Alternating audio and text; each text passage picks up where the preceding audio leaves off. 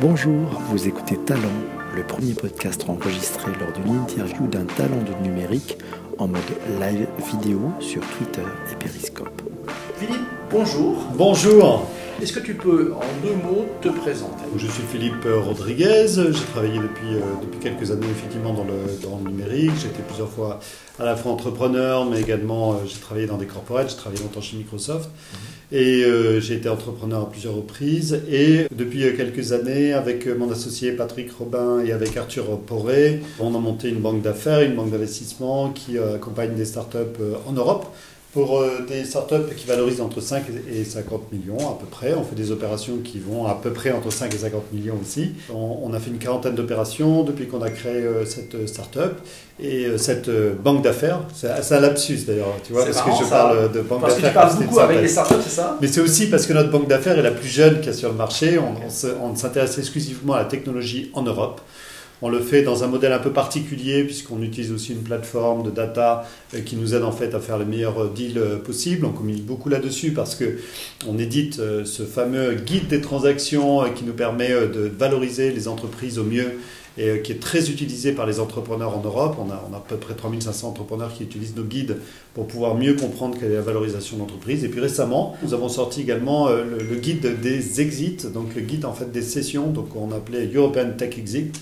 Et dans le European Tech Exit, on a toute un, tout un, une réflexion sur trois ans de sortie euh, des entreprises européennes euh, sur le, marché. Donc le marché du M&A pour essayer de comprendre comment sont valorisées les entreprises qui sont rachetées. Voilà.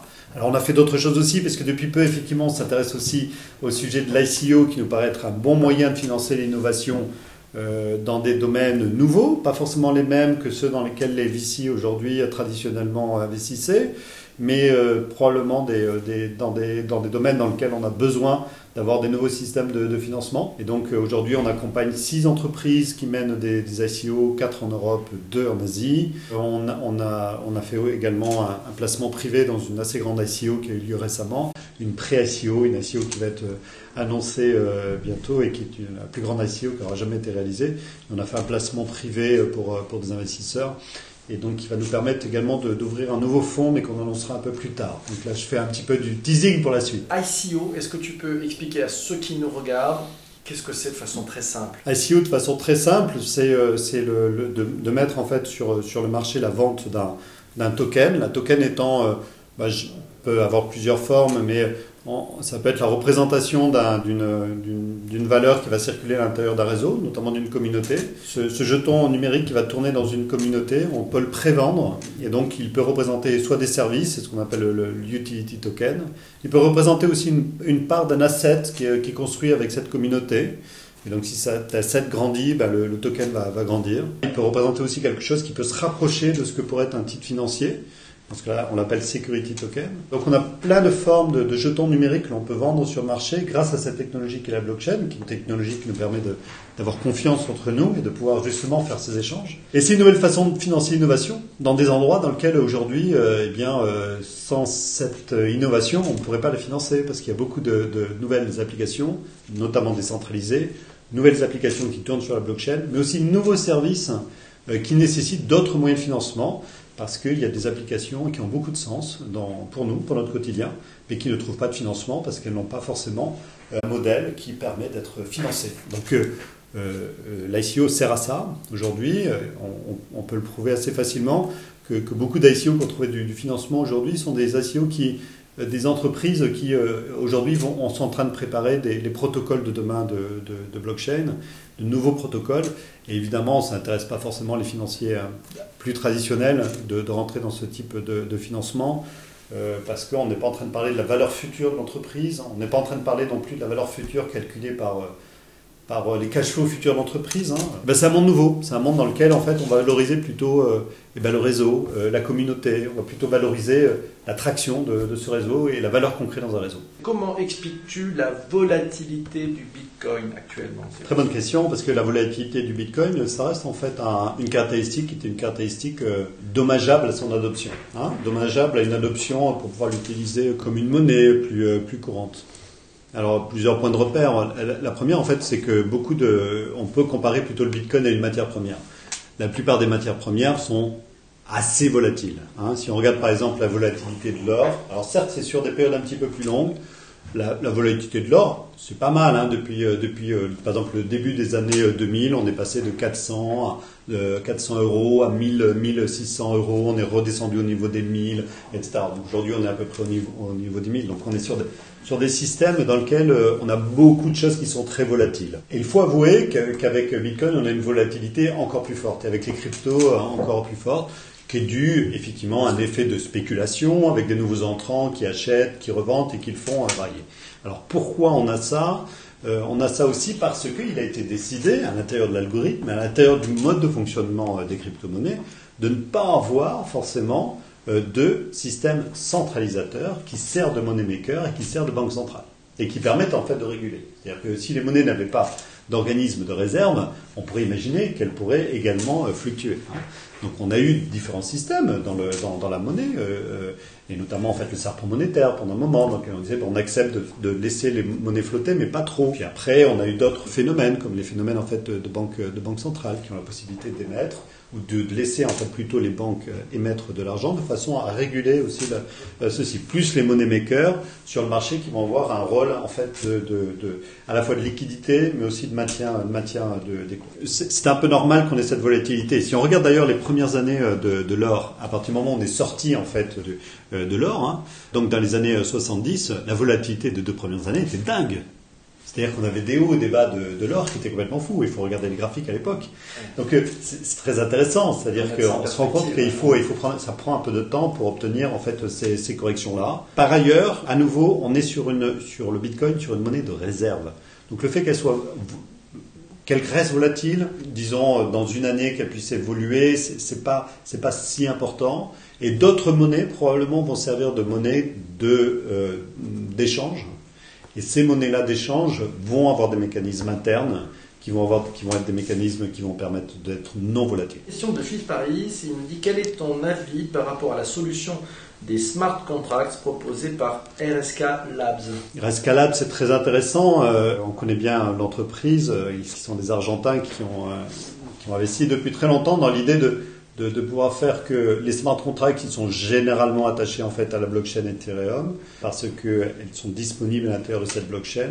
RSK est en train de, les développer pour d'autres types de blockchains et notamment pour, pour Bitcoin. Donc euh, je pense que c'est intéressant parce que ça, permet en fait de pouvoir euh, rajouter de l'agilité dans la blockchain Bitcoin qu'on n'avait pas forcément. Et, euh, de rajouter en fait ce type de fonctionnalité. Et on a beaucoup en fait d'entreprises qui sont très très intéressées par le développement d'RSK Labs. Et en mode TV qui nous disait est-ce qu'on peut interdire le Bitcoin? Ah, C'est une bonne question. C'est une très très très bonne question. Parce que c'est une question qui, à mon avis, euh, fondamentale. Donc je remercie. Euh, comment il s'appelle? En mode TV. en mode Alors en mode TV, c'est une très bonne question parce que c'est une question qui est clé. Parce que réguler quelque chose que l'on ne peut pas interdire, euh, ça, ça, met tout de suite dans une posture qui est très différente. Donc si vous ne pouvez pas interdire quelque chose ou l'arrêter, c'est très compliqué de dire on va le réguler, on va le faire différemment.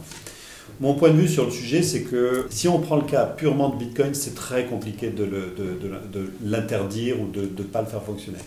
Mais même si on va au-delà de ça, même en supposant qu'on soit capable de l'interdire, combien de temps il faut un gamin de 17 ans pour recréer en fait Bitcoin? Probablement euh, une semaine. C'est-à-dire c'est le temps qu'il faut en fait pour reprendre le code initial, le réinstaller sur une machine, le recompiler, trouver un certain nombre de copains qui peuvent refaire euh, des, nœuds autour de ça et le restiniser. Alors probablement euh, ça va prendre du temps, mais on peut imaginer euh, que en fait on puisse recréer un nouveau, Bitcoin, puisque finalement ce sont des relations entre les êtres humains. Donc à moins d'arrêter les relations entre les êtres humains, c'est quand même très difficile d'arrêter quelque chose. On est dans un fonctionnement qui est un fonctionnement de pair à pair, dans lequel deux êtres humains ont décidé en fait d'échanger des valeurs et des propriétés. Je sais que ça plaît pas beaucoup au gouvernement, que ça plaît pas beaucoup au système bancaire, je sais que ça plaît pas aux régulateurs, mais la réalité c'est que la réalité, c'est qu'il y a une vérité. La, la vérité, c'est que c'est difficile d'interdire à deux êtres humains d'échanger des valeurs. Là, tu parles de l'échange entre deux êtres humains. Tu nous parlais beaucoup de machines tout à l'heure. Mm. Euh, si je te suivais, j'avais presque l'impression qu'on était dans une logique human zero. C'est bah, bah, c'est human zero pour, euh, pour le système qui est entre ces deux humains. Mais, mais à la fin, ce sont deux êtres humains qui vont échanger des valeurs. Ok, au début et à la fin, d'accord. Patrick Massio, qui s'y connaît un peu, qui aime bien la blockchain, que faut-il pour que ça devienne mainstream? Ah, super, ça c'est une question essentielle. Donc, euh, vraiment une question essentielle parce que finalement, on pourrait dire en fait que les cryptos ont connu un très très bon départ et, se pose la question de, comment en fait on atteint, on atteint tout le monde dans, une utilisation. Grosso modo, le fait que Bitcoin soit déjà arrivé à ce niveau de notoriété, euh, est déjà une sorte de, miracle euh, de la communication. C'est un truc de dingue. Euh, c'est à la fois une espèce de conjonction avec un, avec un storytelling autour d'un mystère assez assez incroyable avec un inventeur anonyme, mais ça touche aussi à tout un tas de tabous concernant l'argent, ça touche à des, à des tabous concernant la crypto. Donc on est dans un storytelling qui est fabuleux pour pouvoir faire cette notoriété très grande. Et néanmoins, euh, je pense que c'est juste, c'est pas suffisant. C'est pas suffisant pour avoir un usage qui soit développé. Alors pourquoi l'usage n'est pas si développé? Eh bien parce qu'aujourd'hui encore, pour tout un tas d'usages, comme par exemple payer dans un magasin, bah, une crypto c'est pas très pratique. La réalité, c'est qu'on dispose de tout un tas de paiements aujourd'hui, euh, et notamment dans des, dans des pays dans lesquels on a une certaine euh, liberté sur la façon dont on utilise notre argent, même si elle est assez relative, mais en tous les cas, dans nos pays, elle est plutôt bonne. Donc finalement, euh, il n'y a pas de, nécessité à vraiment utiliser aujourd'hui les cryptos. Je crois que la prochaine bataille, ça va être ça. Et je crois en fait que la prochaine crypto, qui sera une crypto grand public, euh, n'est pas forcément née, et qu'elle va probablement naître dans les, dans les mois qui viennent et que euh, euh, il y a plusieurs, effectivement, plusieurs entreprises qui travaillent là-dessus. Celle auquel je pense en premier, c'est Telegram avec le Gram, puisque une, un des, choses sur lesquelles euh, Pavel Durov a travaillé le plus, c'est l'adoption et une adoption massive. Et c'est vrai que fin 2018, avec ces quelques 350 millions d'utilisateurs qui vont devenir des utilisateurs de crypto-monnaies parce que le wallet pourrait être compris avec l'outil que l'on a dans les mains qui s'appelle Telegram, on peut accélérer l'usage dans, le monde de façon assez rapide. Est-ce que c'est parce que Telegram est crypté on peut imaginer que Messenger se mette à lancer ils sont en train de mettre des fonctions de paiement, on le voit, hein, d'échange de particulier à particulier, à, intégrer ces technologies-là, ou c'est pas du tout Tu penses que c'est complètement à, part C'est un grand débat, en fait. Je pense qu'on a des avis différents. Moi, on entend beaucoup d'avis différents. Mon avis, c'est que non. Je, je vois, je vois pas bien en fait Facebook aujourd'hui rajouter des fonctions crypto à l'intérieur de, Messenger. On peut probablement imaginer qu'on verrait dans, Messenger quelque chose qui pourrait ressembler à un wallet, qui pourrait permettre éventuellement d'échanger euh, euh, peut-être des cryptos qui soient euh, c'est pas le chemin que ça prend pour, pour l'instant, mais en tous les cas, pas forcément que Facebook crée sa propre crypto, pas plus que d'ailleurs Google, pas plus que d'autres. Parce que, essentiellement, ce sont des entreprises extrêmement centralisées, qui sont détenues par des actionnaires qui sont en bourse. Et je les vois mal, en fait, expliquer en fait, qu'ils vont euh, créer de la valeur à l'extérieur de ce schéma aujourd'hui de distribution des richesses. Il y a Jean-Yves qui nous dit tiens, quand Amazon se mettra à accepter les cryptos, ça va vraiment décoller, il faut se tenir prêt. ouais, c'est ça. Peut-être, ouais. Il y, a, il y, a, pas mal de, sites web qui acceptent déjà des, des cryptos. Ouais, c'est un, bon point. Maintenant, il faut avoir la bonne crypto. Par exemple, le Bitcoin, pourquoi en fait il est très peu utilisé pour acheter sur Amazon? Bon, au-delà du fait qu'Amazon ne les accepte pas, mais on, peut acheter sur Amazon en, transformant ses cryptos en, en, carte cadeau, et ensuite la carte cadeau, on l'utilise sur, euh, sur Amazon. Alors pourquoi on ne le fait pas? Parce que dans, la réalité, euh, parce que c'est une valeur de réserve. Donc on a plutôt intérêt à le garder plutôt que de le consommer. Donc on ne ferait pas avec de l'or, c'est ça Exactement. Donc on ne paye pas avec de l'or parce que euh, généralement lorsqu'on achète de l'or, c'est pour le garder et pour euh, avoir une réserve de valeur dans quelque chose que l'on pense être plus intéressant que, le, que la monnaie. Et, et, donc on se dit, je préfère avoir de l'or que de l'euro parce que je pense que l'euro va baisser et que l'euro et que l'or va monter. Et si je pense que l'euro va, l'euro va baisser, ben je préfère avoir de l'or.